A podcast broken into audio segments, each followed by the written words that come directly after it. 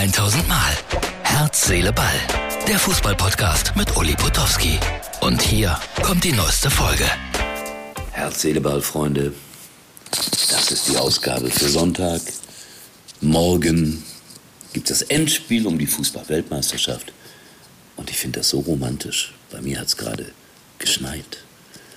Und in Zagreb gab es trotzdem ein großartiges Public Viewing mit Feuerwerk und großem Jubel, weil die Kroaten sind wieder mal Dritter geworden bei einer Fußball-Weltmeisterschaft. Gratulation.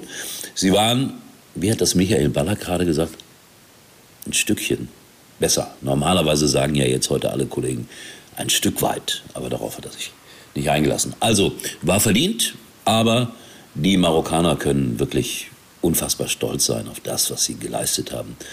Das ist eine tolle, tolle WM gewesen und knapp verloren jetzt im Spiel um Platz 3. Das im Übrigen ein gutes Spiel war, um es deutlich zu sagen.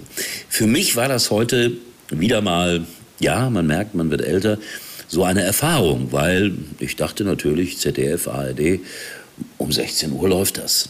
Dann gucke ich, nee, läuft nicht. Nur bei Magenta TV. Jetzt wollte ich das natürlich unbedingt sehen, das gebe ich zu. Und jetzt habe ich so ein Probo-Abo da abgeschlossen. Ich darf nicht vergessen, es rechtzeitig zu kündigen. Aber auf diese Art und Weise habe ich die Kollegen von Magenta TV mal ein bisschen kennengelernt. Es war alles in Ordnung, war alles gut, sehr professionell gemacht. Aber es ist trotzdem irgendwann der Tod des Fußballs, wenn ich, ich weiß nicht, wie viele Abos brauche, um äh, alles sehen zu können.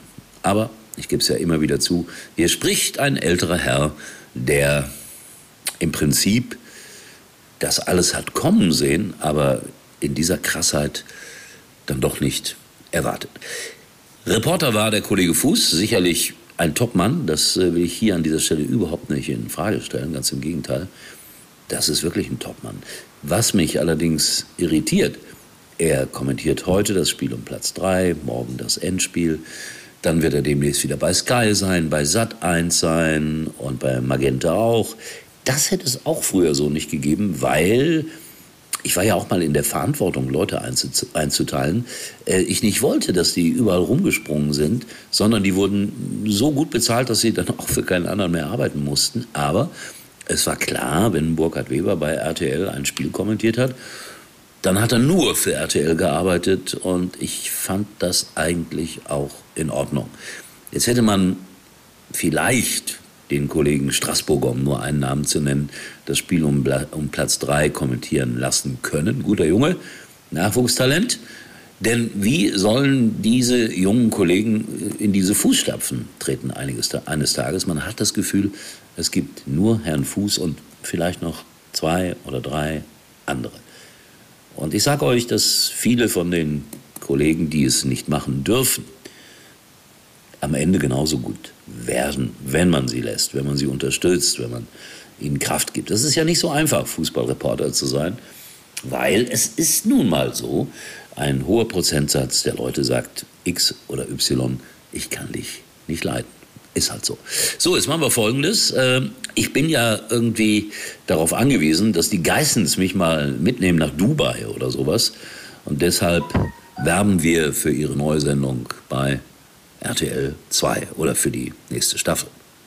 Im Januar heißt es wieder. Robert! Äh, Jet Set, Baby. Wahnsinn! Mega! Mega! Nein, nicht schleimen jetzt, nicht schleimen, nein. Die neuen Folgen. Die Geissens. Eine schrecklich glamouröse Familie. Ab 2. Januar, 20.15 Uhr. So, das wisst ihr jetzt. Wer es schauen mag, soll sich das angucken. Und ich bin gespannt, ob ich dann eine Einladung von den Geissens bekomme. Ich habe einen Freund, der wohnt in dem Viertel, wo die Geissens früher auch gewohnt haben. Also eine unfassbare Villa. Die steht aber meines Wissens nach sogar gerade leer. Also die könnte man preiswert kaufen für 6, 7, 8 Millionen Euro ist die durchaus zu haben. Ich äh, als Immobilienhändler würde dann irgendwie 5% davon abbekommen und es würde mir schlagartig verdammt gut gehen. Morgen dann das Endspiel. Hab gerade Michael Ballack bei den Kollegen von Magenta TV gesehen, der gesagt hat, er tippt auf Frankreich und Otto Addo hat auch gesagt, er tippt auf Frankreich. Und ich tippe jetzt auf Argentinien. Und vielleicht merkt ihr es, die Stimme ist rau. Ich bin ein bisschen erkältet und bin froh, dass ich jetzt mal so ungefähr 14 Tage nicht das Haus verlassen muss. Und ich werde es nicht verlassen. Oder nur ganz gelegentlich, um bei Aldi einzukaufen oder so.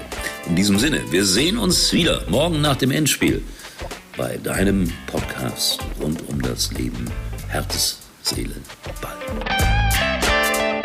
Das war's für heute und Uli denkt schon jetzt am Morgen.